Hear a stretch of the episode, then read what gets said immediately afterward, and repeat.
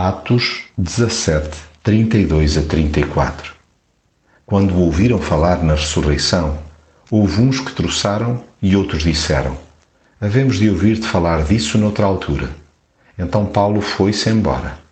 Alguns juntaram-se a Paulo e tornaram-se crentes. Entre estes estava Dionísio, que era um dos membros do Areópago, uma mulher chamada Damaris e alguns mais.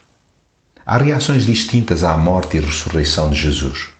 No momento crucial de responder ao seu apelo de amor, é possível fazê-lo diferenciadamente. Uma parte significativa das pessoas prefere ridicularizar a sua obra olhando-a de forma meramente racional. Gostam de exercícios intelectuais, no entanto, resistem a uma cambalhota mental. São incapazes de dar o salto de fé na medida em que só se entregam a coisas palpáveis. Até se sentem atraídas pela mensagem de esperança, mas resistem à sua dimensão sobrenatural. Infelizmente, ao desdenharem da fé, estão longe de perceber a tragédia em que continuam envolvidos.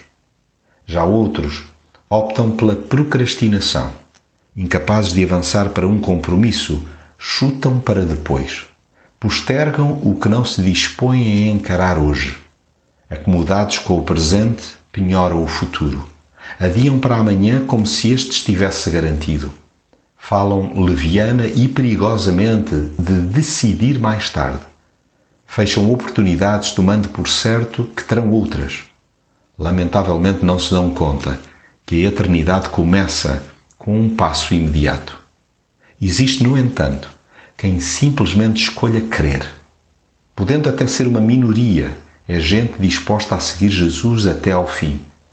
Entendendo o seu estado lastimoso, entregam-se a Ele sem reservas. Independentemente do seu estatuto terreno, não se iludem a si mesmos. Percebem a sua finitude e agarram-se com unhas e dentes àquele que se deu até à morte, por eles, e a venceu em seu favor. Quanto a mim, já lá vai o tempo em que brinquei com Jesus e protelei segui-lo dia a dia. Hoje, pela graça, é Ele que me guia e pertenço-lhe por inteiro.